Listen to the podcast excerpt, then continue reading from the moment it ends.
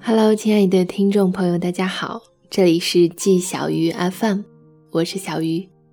今天给大家带来的文章叫做《我们互删吧》。和朋友一起吃饭，聊到失恋后哪一瞬间会觉得最难熬，我问他：“你有没有删掉过你喜欢的人？”他摇摇头说：“我没那么狠心。”我舍不得。我不知道你们有没有删掉过自己曾经非常非常喜欢过的人，但实话实说，我有过。我之前有一段谈了三年的感情，两年的异地恋以后，有一次打电话的时候，对方一直在咳嗽。那段时间禽流感病毒盛行，大家人心惶惶。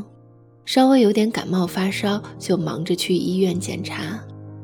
可是，在电话里，我却不敢和对方说一句：“你快去医院检查。”因为我知道，异地恋最心酸的，就是每次我最需要你的时候，你都不在我身边。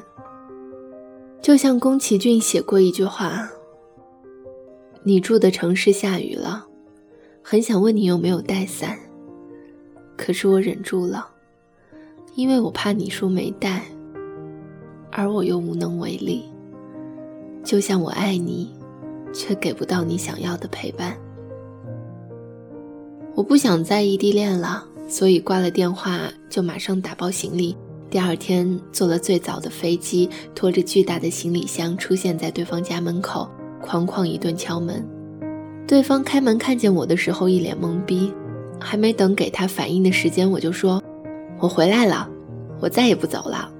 你现在立刻马上穿衣服换鞋，我带你去医院检查。”那天他兴奋得像个小孩子一样，抱着我欢呼转圈圈。我以为我们会就此开始新的幸福生活，可惜好景不长，一年以后，我们分手了。我接受不了他总是出去和朋友喝酒。总是给陌生女孩的自拍点赞，他觉得我太宅，管太多又太粘人。吵到最后，我们都累了，也没有什么大的原因，就散了。果然应了那句老话：打败爱情的都是细节。失恋以后的那段时间，我每天都在哭，每天点开他的朋友圈无数次。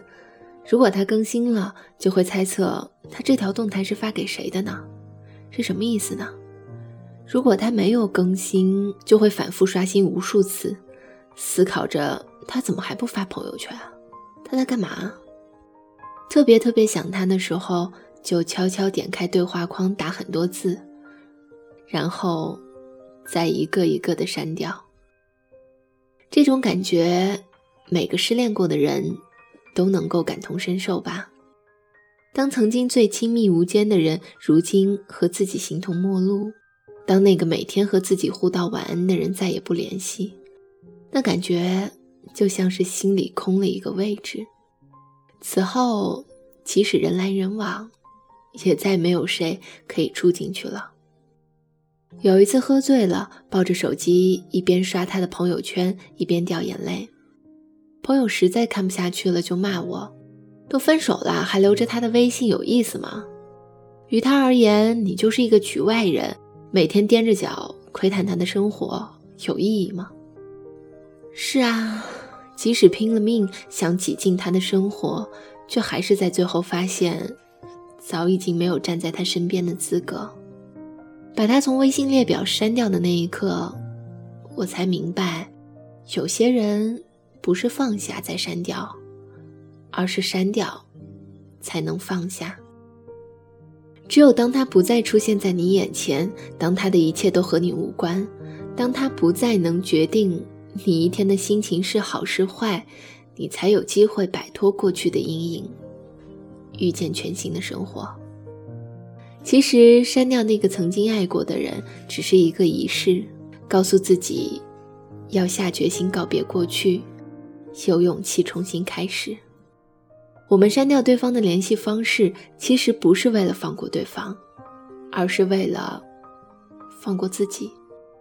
就像东野圭吾曾说：“我把房门上锁，并非为了不让他进去，而是为了防止自己逃到他身边。”人们都说，最好的前任应该像死了一样，虽然是玩笑，但仔细想想，这句话也不无道理。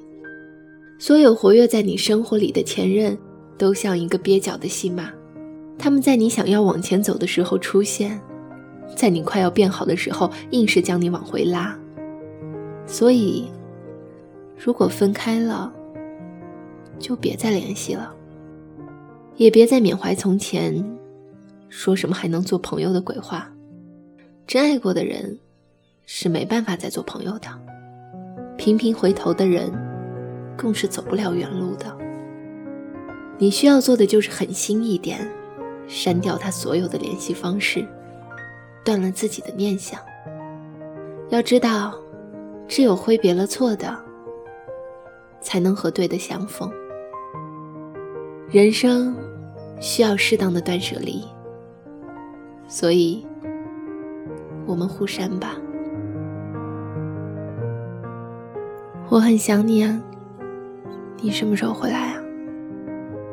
以上就是本期节目的全部内容。如果你喜欢我的节目呢，也欢迎关注我的新浪微博“小杨小汤圆儿”和我取得联系。年轻人，不要老熬夜。晚安，再见吧。